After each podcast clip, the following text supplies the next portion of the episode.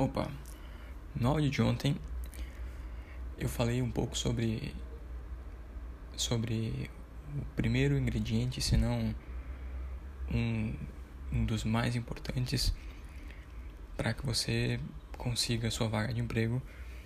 E eu falei sobre esse ingrediente contando a história de um cara chamado Edwin C. Barnes.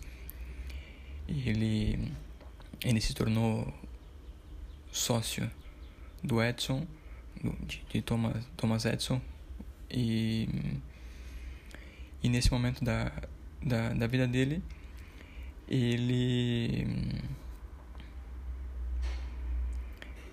A única coisa que ele tinha era, era a atitude dele. E, e ele usou isso para convencer o Edson a dar a oportunidade de trabalho que ele que ele estava que ele estava buscando. Mas hoje eu quero, eu quero usar a mesma história de, do, Edwin, do Edwin C. Barnes para falar de um outro ingrediente que se não que, que também é, é muito importante e esse e esse ingrediente tem tem a ver com a com a nossa própria mente e o que eu quero dizer com isso Edwin C. Barnes quando ele digamos, estava lá na casa dele, é, sonhando com, com, com o dia em que ele tra trabalharia para Thomas Edison, ele muito provavelmente se enfrentou, ou ele se deparou com duas com duas opções, com dois tipos de pensamento. Um pensamento que dizia para ele: Você não conhece Thomas Edison, é, você não tem dinheiro para para chegar até ele. Você não é inventor, você é um funcionário comum, um trabalhador comum da indústria americana. O que, que ele vai querer?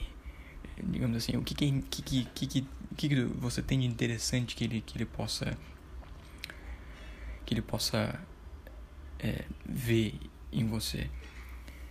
E a outra forma de pensamento é é a, a, a maneira de enxergar todos esses obstáculos apenas como um como um, uma barreira a ser exatamente como um obstáculo, uma barreira a ser superada.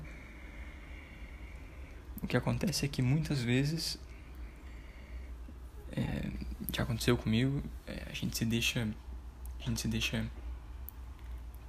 parar ou a gente acaba deixando de acreditar no sonho porque a razão nos diz que não é possível. E o que Barnes fez naquele momento foi justamente não dar ouvidos à razão. Ele se concentrou somente naquilo que realmente importava para ele que era proteger e acreditar no sonho que ele tinha.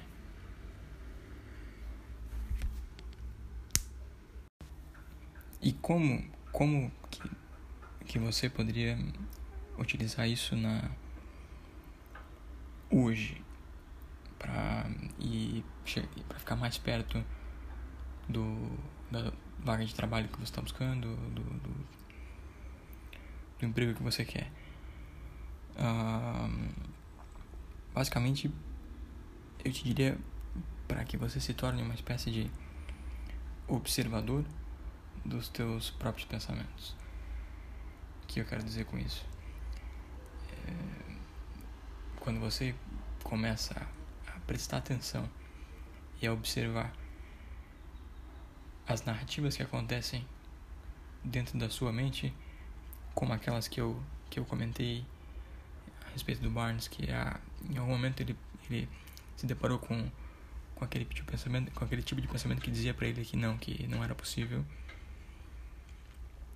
E então, imagine que nesse momento ele observou, ele entendeu essa situação como alguma espécie de, não sei, uma forma de, de uma parte dele que queria proteger ele, mas que dessa protegendo ele dessa forma acabava deixando ele longe daquilo que ele queria para a vida dele. Então, quando você faz esse processo, quando você se coloca como um observador, você tem essa possibilidade de perceber quando a razão entra em cena para tentar para tentar é, digamos assim diminuir o seu sonho e e aí você tem a capacidade, tem a possibilidade de proteger a, a, aquilo que você está buscando e, e acreditar e alimentar só aquilo que tem o poder de te deixar mais perto do, do teu objetivo. Segundo ingrediente, não menos importante, não mais importante que o primeiro, eu acredito. Não acredite na razão para definir o seu objetivo de seu objetivo profissional de emprego, quanto qual é a sua qual é o seu objetivo de remuneração. Não confie na razão para definir o seu objetivo profissional. E é isso aí. Amanhã eu tô aqui de novo com outro áudio. Não sei se você está escutando esse áudio pelo Facebook, pelo Instagram ou pelo Spotify. Mas eu queria, eu quero te dizer que esse, essa, eu publico o, esse áudio também no meu grupo de, de Telegram. Então tem um link aí. Se você quiser participar do grupo, é só entrar e você vai saber exatamente quando eu, eu, eu gravo esse áudio que, que você está escutando agora.